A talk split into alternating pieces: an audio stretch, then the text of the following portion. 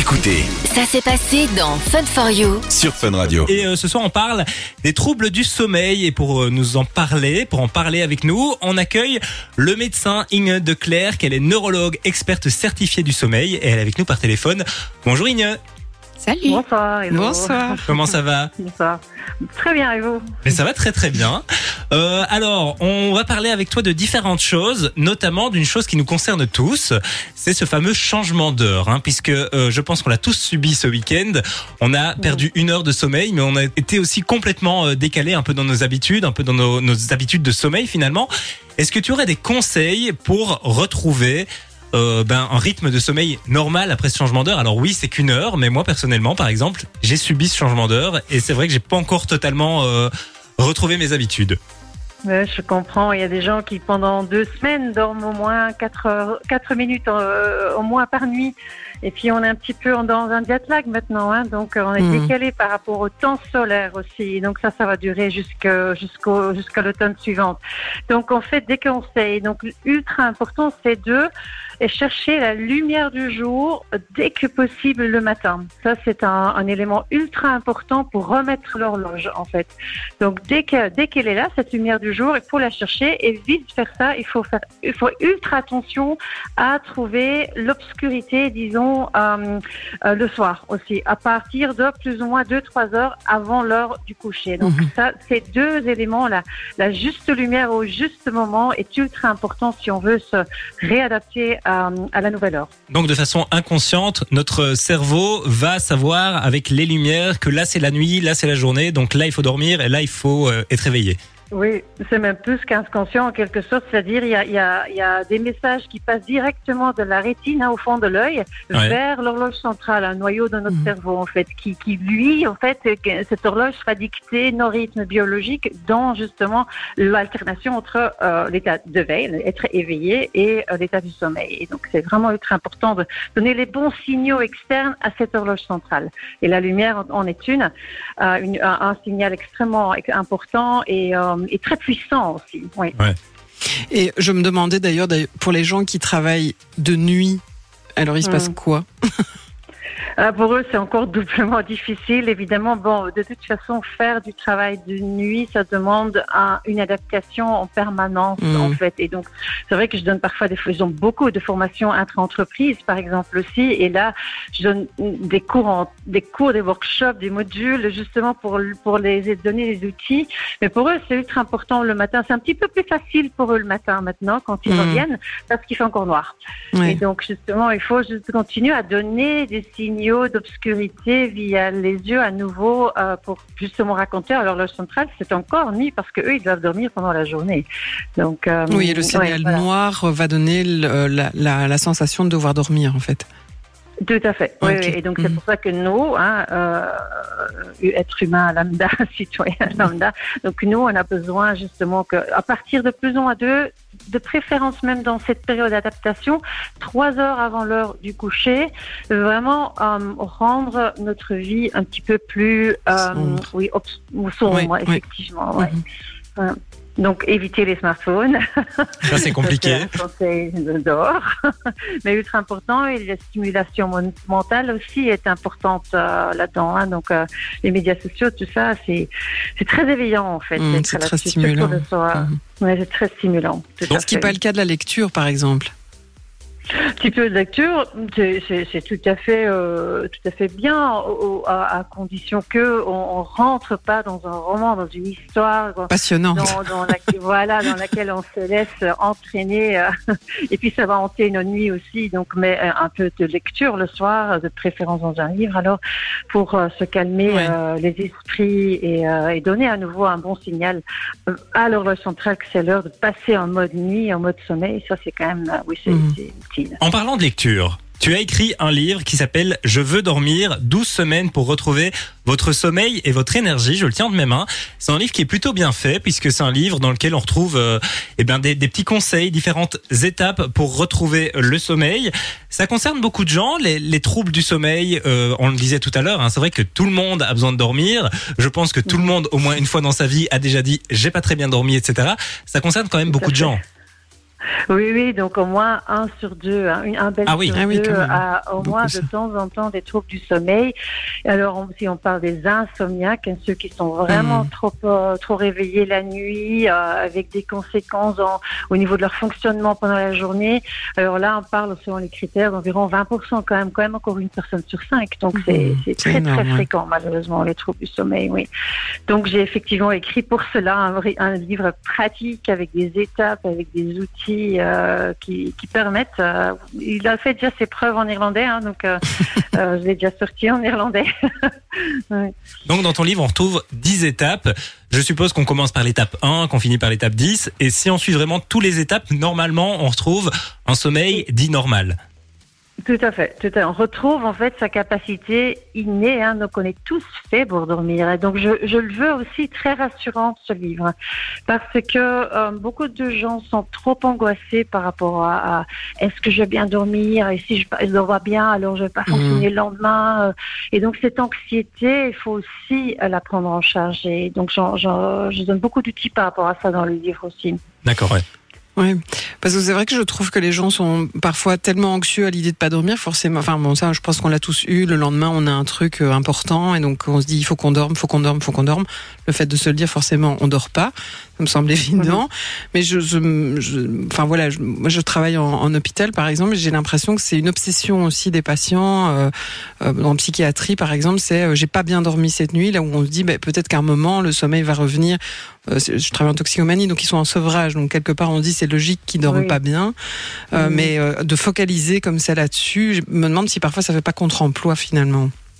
Oui, oui, tout à fait. Donc il faut défocaliser, hein, tout Ouais. à fait. Euh, plus, plus la confiance règne, mieux on dort, mieux on vit aussi, bien entendu. Mhm. Mais euh, parce que c'est, on, on l'a tous en nous. Évidemment, en psychiatrie, c'est tout autre chose. hein. Euh, Donc il y a beaucoup de troubles psychiatriques dont des troubles de sommeil sont vraiment inhérents. Donc Mhm. euh, là, on parle de toute autre chose. Ces gens sont souvent médiqués aussi. Donc, oui, tout. Là, c'est vraiment une autre chose. Mais c'est vrai que l'anxiété, c'est vraiment de l'alimentation pour le petit monstre de l'insomnie, des troubles, de, des troubles du sommeil.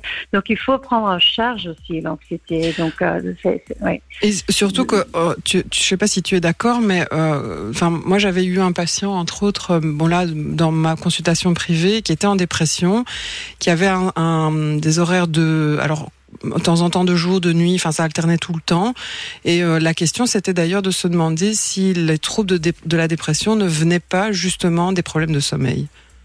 Oui, c'est parfois une histoire de l'œuf et, et- et- et la poule. hein. Donc, euh, mais il est clair que, par exemple, au cas de dépression, on sait que et dépression souvent effectivement associée d'insomnie. Et est-ce que l'un met l'autre un peu avec, Mhm. avec d'autres maladies, c'est pareil. hein. mais, mais donc, on sait que, par exemple, quand on applique la méthode que j'utilise hein, aussi dans le livre, justement pour aider ces gens à retrouver leur sommeil, ben on a déjà vu et d'ailleurs ça a été étudié, on a vu que la dépression s'améliore aussi. Donc, si on passe par la par l'amélioration du sommeil, automatiquement, on peut quand même aussi améliorer la maladie euh, psychiatrique. Ouais. On se rend pas compte à quel point le sommeil est important dans la vie finalement. Une bonne nuit, c'est une belle journée derrière et tout ce qui va, tout va, va aller mieux, j'ai envie de dire. Oui, et, et oui, c'est vrai que le sommeil, c'est vraiment c'est une nécessité vitale, hein, tout à fait, Ah mais oui. vice versa aussi. Hein. Donc c'est ça aussi, c'est tout le fil rouge de- dans, dans, dans, dans mon livre aussi, c'est que tout ce qu'on fait pendant la journée Mhm. va aussi influencer nos nuits. Et donc c'est pour ça que je dis qu'une bonne nuit de sommeil, hein, une bonne nuit de sommeil bien réparateur commence dès qu'on se lève le matin. Euh, on soigne, on soigne pendant la journée la façon dont on va dormir. Euh, c'est- un fil rouge euh, dans mon histoire parce que c'est parce qu'on pense ah oui le sommeil en fait ça relève quand même de la vie privée etc. Mais non aussi pendant la journée de travail par exemple euh, il y a tout- toutes les choses qu'on peut faire dans la journée pour mieux dormir et c'est tous en fait des petites choses abordables aussi des petits pas. Moi, j'avais un collègue qui m'avait dit, entre autres, qu'il fallait avoir une position debout quand même assez, euh, enfin, une partie de la journée pour pouvoir bien dormir le soir. Que si on restait couché tout le temps, finalement, on dormait moins bien.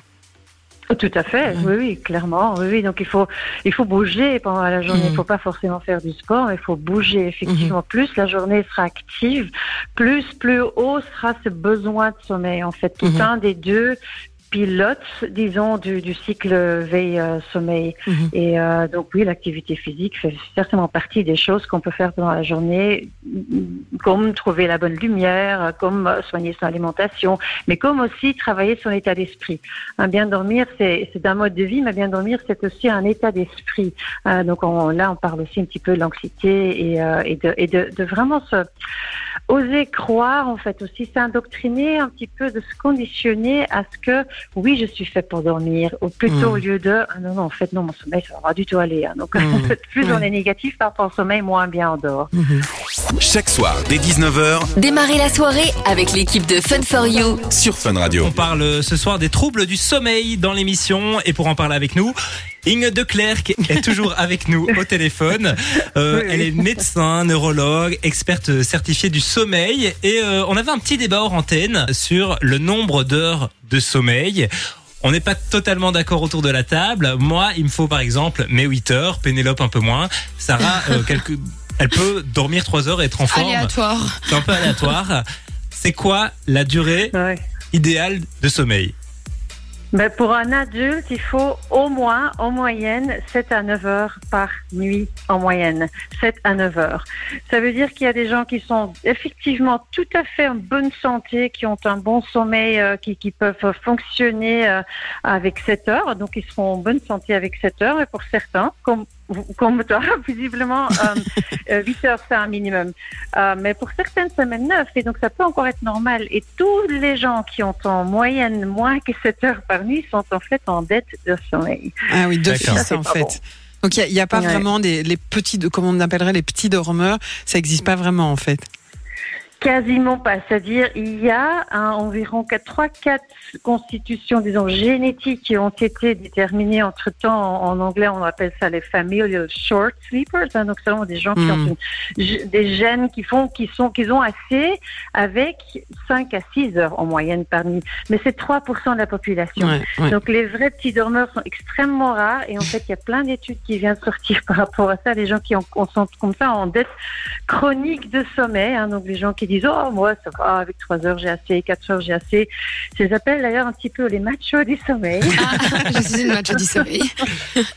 Et c'est quoi Ouais, les risques finalement à long terme Mais les alors risques, c'est justement à long terme, c'est qu'on crée des, on, on attrape des maladies chroniques comme par exemple l'hypertension artérielle. Ah oui. ou le surpoids. Euh, ce sont des maladies qui sont tout à fait liées ou des troubles cardiovasculaires, par Mhm, exemple, qui mhm. sont donc liés à un manque de, de sommeil chronique. Euh, dans, dans l'aigu, on sent peut-être, hein, après une nuit courte, on peut tous avoir de temps en temps une nuit un petit peu courte, mais alors là, euh, le lendemain, on va peut-être le sentir, mais des gens qui, ont, qui ont tellement dans cette habitude de- d'avoir besoin, soi-disant, de peu de sommeil, qu'ils ne le remarquent pas, mais c'est sur d'autres éléments que, par exemple, Hein, donc, c'est pas que sur la fatigue que ça Mhm. se manifeste un, un manque de sommeil. Et c'est pour ça que je pense que c'est important aussi de mettre les, quand même, euh, oui, de, de, de, de réveiller les gens par rapport à ça. Mhm, mhm. En parlant de d'heures de sommeil, en parlant de minutes de sommeil, on va parler de la sieste maintenant, puisque la sieste, moi j'ai déjà entendu dire que faire des siestes la journée c'était pas très bon, et aussi que au-delà de 20 minutes, on rentrait dans un sommeil profond et que c'était pas idéal une sieste de plus de 20 minutes. C'est vrai ça ou c'est Oui. encore une idée Oui, reçue? Oui, oui, non. Donc, c'est-à-dire que la sieste dans la journée, c'est bien quand on est somnolent pendant la journée. C'est-à-dire que Mhm. hein, être somnolent, ça veut dire qu'on n'arrive pas à rester réveillé. Ça, Ouais. c'est être somnolent. Donc, on baille, les yeux tombent, on met devant son ordi, par exemple, et on n'arrive vraiment pas à, à, à continuer à travailler parce qu'on lutte contre le sommeil. Ça, c'est être somnolent. Si on a ça pendant la journée, pour toutes les raisons possibles et inimaginables, donc, alors là, il faut faire la mini-sieste, hein, le, le fameux power nap. Et effectivement, 20 minutes, c'est la limite. Parce que pour deux raisons, parce qu'au-delà de 20 minutes en général, on rentre dans le sommeil profond. Et avoir du sommeil profond pendant la journée, c'est vraiment pas bon. D'ailleurs, on en ressort un peu comme si on est sous. Mhm. Ah, on a ces espèces de, hein, Ouais. le- le- Ouais, joliment on dit que c'est une inertie du sommeil, mais donc c'est un petit peu comme on est complètement groggy. Et, euh, et donc effectivement, ça ne va pas non plus améliorer notre fonctionnement cognitif, euh, notre performance, etc. Au, dans, en dehors des 20 minutes, oui, parce qu'on a récupéré cette somnolence, et donc oui, on peut continuer la journée. Euh, Euh, et l'autre raison pour laquelle les longues siestes et les siestes trop tard aussi, c'est pas bon non plus. hein. donc il faut laisser toujours 8 heures entre la fin de la sieste et le début de la nuit. Ah oui, d'accord. Euh, ouais, parce que sinon on va trop diminuer. Ce- C'est un des deux. J'ai décrit ça dans le livre évidemment. hein. donc euh, euh, on a plusieurs pilotes de notre cycle éveil-sommeil, mais donc là c'est le besoin de sommeil. Il doit être bien élevé. On doit vraiment avoir besoin de, besoin de sommeil. On, va- on doit, on doit l'accumuler pendant la journée. Et si on dort trop et trop tard, on va trop le diminuer et donc Mhm. ça va aussi perturber notre capacité de dormir. Donc la petite sieste vers 18h en rentrant du boulot, c'est pas idéal du tout. Hmm, pas bonne idée, non. non, c'est dommage, j'adore cette gens- sieste. Faut la faire à deux heures au boulot, en fait. Oui, par exemple, il y a des gens qui dorment par terre, en dessous de leur bureau. euh, on a de tout. tout ça, c'est possible. On a un petit message qui est arrivé sur le WhatsApp, c'est Martin qui nous demande si c'est vrai que les heures avant minuit comptent double. Ça, c'est vrai que c'est quelque chose Oh, qu'on entend quand même assez souvent. Oui, tout à fait. J'adore cette idée reçue parce que en fait, c'est ça. C'est-à-dire que euh, si on est vraiment lève tôt, couche tôt, hein, donc on parle, je parle aussi beaucoup des rythmes biologiques. Dans mon livre parce que se coucher à la à la l'heure qui nous correspond, qui correspond à notre biorhythme, qui est en partie déterminé de manière génétique. Hein, donc pour ceux qui sont vraiment lève tôt couche tôt, ceux qui eux, si eux se couchent à, à 22 heures, ben entre 22 heures et minuit, ils auront fait quand même une bonne partie de leur sommeil, Ouais. dont une grande partie de leur sommeil profond. Hein, Mhm. Et on sait que le sommeil profond est important pour la régénération, mais pas que. Euh, donc pour eux, ça compte. Mais pour ces personnes-là, parce que les lève tôt, de temps en temps, ils ont aussi des soirées. Ben, je, je, je leur souhaite en tout cas. Euh, ils vont peut-être être au lit à midi. Euh, ben, ils n'auront pas raté leur train non plus. Hein, donc ces personnes auront aussi tout aussi euh, le- le- la même quantité de sommeil profond, mais souvent c'est important de diminuer un petit peu l'excitation euh, de la soirée, de, de, de se vider, vider un petit peu, se calmer un petit peu la tête, euh, de faire un petit exercice de respiration ou un, un étirement pour un petit peu se calmer avant de se, se coucher. Tu parles de train. Le- oui. Les trains, c'est les rythmes, c'est les, les, les fameux cycles de sommeil, c'est bien ça? Euh, entre autres, oui. Donc euh, le, train, on, on dort en cycle, effectivement, Mhm. et donc euh, on en en a. allez, on dit toujours en moyen 4 à 6 par nuit. Ouais. Chaque cycle dure environ 90 minutes, en sachant que chaque nuit est différente et chaque cycle est souvent différent. hein. Donc moi, je travaille entre autres aussi à l'hôpital universitaire d'Anvers, où on fait des tests du sommeil et qu'est-ce qu'on voit si parfois les gens viennent pour deux nuits, ben, c'est- tout. chaque personne est différente, chaque nuit est différente. Donc, donc on peut pas vraiment euh, précalculer. euh, mais mais en, en moyenne, on dit que la durée est 90 euh, minutes. Et donc, c'est surtout le sommeil profond qu'on a en principal en première partie de la nuit Mhm. et le fameux sommeil paradoxal, hein, le- ce qu'on appelle aussi le sommeil des rêves, il s'accumule plutôt euh, vers la fin de la journée. D'accord. Par contre, il y a eu une réaction sur le fait que euh, y avait une question sur le fait qu'il y a des tisanes peut-être ou des activités qui pourraient être euh, intéressantes pour avoir un bon sommeil? Oui, ben, les tisanes, euh, ben, toute, tisane qui ne contient pas de théine. Hein, donc voilà, parce que la théine, ça fonctionne un petit peu comme comme comme la caféine, en Mhm, fait, ou que mhm. c'est évident. Euh, mais mais à part ça, donc le thé, c'est aussi la tisane le soir, c'est aussi un petit peu un rituel. Et c'est bien le rituel de soir. Mhm. Donc ça ça permet aussi euh, au cerveau de comprendre que c'est l'heure de passer Ouais. euh, à ces, ces fameux états de sommeil, quoi. Donc euh, Comme on le fait avec les contre, est-ce petits enfants en fait euh, finalement? Ouais, on dit souvent oui, les dents pipi au lit. Oui, Oui, l'histoire, euh, se laver les dents, euh, aller faire pipi, etc. Oui. Ouais. On a besoin de ça aussi, Mhm. nous les adultes, mais on l'oublie un petit peu trop souvent. En gros, c'est le début de la nuit qui sera le meilleur. Et les meilleures heures sont en début de la nuit, peu importe l'heure à laquelle on se couche. Euh, J'adore cette question euh, parce que non, bah oui, parce que on, on met parfois trop d'importance euh, au sommeil profond. Et c'est vrai que le sommeil profond, c'est la première partie de la nuit. On, en- on en a les deux, trois premiers cycles et après, en général, on n'en a plus. Mhm. Euh, mais en fait, chaque partie du sommeil est importante. Mhm. Hein, Donc le sommeil léger a sa fonction aussi parce qu'en fait la nuit c'est une nuit normale c'est 50-55% voire, voire 60% de sommeil léger Mhm. Hein, donc on on n'a que 15% de sommeil profond par nuit euh, et donc euh, donc chaque chaque partie de la nuit est importante en Mhm. fait. Ouais. Donc il faut pas raboter les heures, quoi. Non, plutôt pas, non, effectivement. Mais est-ce que euh, aussi le cycle qu'on interrompt quand on se réveille, par exemple, mon réveil va sonner, je serai dans un certain cycle de, de, de ma nuit, enfin dans un certain sommeil, dans des différents types de sommeil.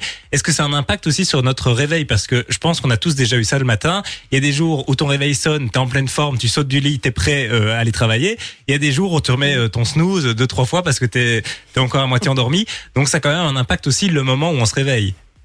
Oui, oui, tout à fait. Donc plus ce, ce moment est en accordance avec notre rythme biologique, mieux le réveil sera. Hein, donc idéalement, on, on, se permet de se réveiller spontanément. Mais bon, Hmm. il faut déjà avoir euh, le La vie professionnelle, sociale, etc. euh, que, oui, voilà, donc c'est pas forcément, euh, c'est pas forcément donné tous les jours. Mais le plus possible, hein, aussi, tant que possible, c'est bien. Et effectivement, le, le, le- le réveil, ben, il y a beaucoup de facteurs qui jouent un rôle là-dedans. C'est pas que euh, le cycle, donc, le stade de ce- la phase du, le stade du sommeil Mhm. dans, dans lequel on se réveille, Euh, parce qu'on sait que quand se réveillait euh, du sommeil paradoxal que du sommeil léger, ce qui sont quand même les deux stades du sommeil prédominants à la fin de la à la fin de la nuit, euh, ne semblerait pas aff- affecter la qualité du réveil, mais tout compte aussi. Hein, comment est-ce qu'on a dormi, à quelle heure on était à- au lit, euh, euh, le, ve- la veille. Donc, il y a énormément de, de choses qui jouent un rôle là- là-dedans. en fait, qu'est-ce qui va, se- qu'est-ce qui va se passer pendant la journée, avec quel son s'est- s'est-on réveillé, la qualité aussi euh, de- de- du réveil. Donc, se réveiller avec une petite musique est d'autant plus propice à une bonne humeur le matin que de se réveiller avec un bip horrible. Oui, aussi tous ces réveils aujourd'hui qui font que tu as une petite lumière qui t'accompagne, une petite odeur. C'est vrai que tout ça, ça, ça change du bip bip. Moi, j'ai un bip bip, je déteste mon Oui. réveil et j'ai jamais pensé à le changer. C'est vrai qu'en en parlant avec radio toi, réveil. J'ai encore un radio Mais réveil. parfois, ça, ça, ça change. Moi aussi, j'ai un vieux radio réveil. Oui, oui. Ça, ça, ça change. Moi, ça, mais oui, ça change beaucoup. Et le, le réveil lumineux, surtout maintenant, pour, surtout pour les personnes qui doivent se lever tôt. Mm. Hein, parce que si on se lève à 7 heures du matin, c'est comme si c'est 5 heures du matin, hein, donc avec le changement Ouais, d'horaire. ouais. Donc, euh, pour ceux, c'est important de- de- de- d'investir dans un bon réveil lumineux parce que ça aide vraiment. Il y a des études qui ont été menées par rapport à ça et on voit vraiment une, une acti- une- une- un effet positif par rapport à l'humeur, par rapport au bien-être pendant la journée, l'énergie pendant la journée.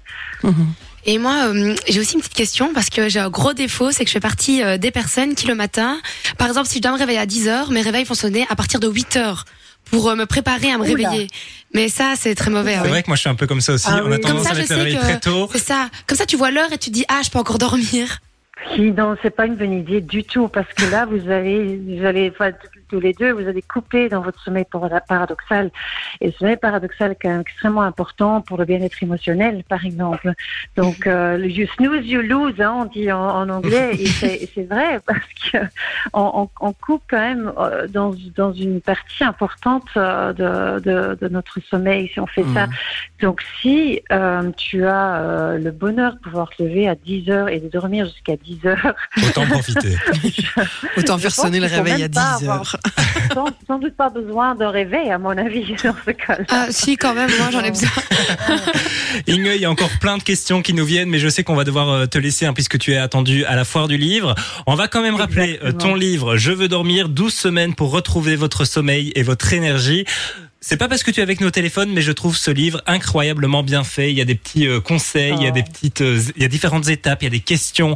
Enfin, franchement, c'est très bien fait. Si vous avez du mal à dormir, et je pense que ça concerne beaucoup de gens, tu le disais, quasi euh, une personne sur deux en Belgique, n'hésitez pas à aller chercher son livre. Je veux dormir 12 semaines pour retrouver votre sommeil et votre énergie du docteur Ing de Klerk. Du lundi au jeudi, 19h, 20h. C'est Fun for You avec Partenamut sur Fun Radio.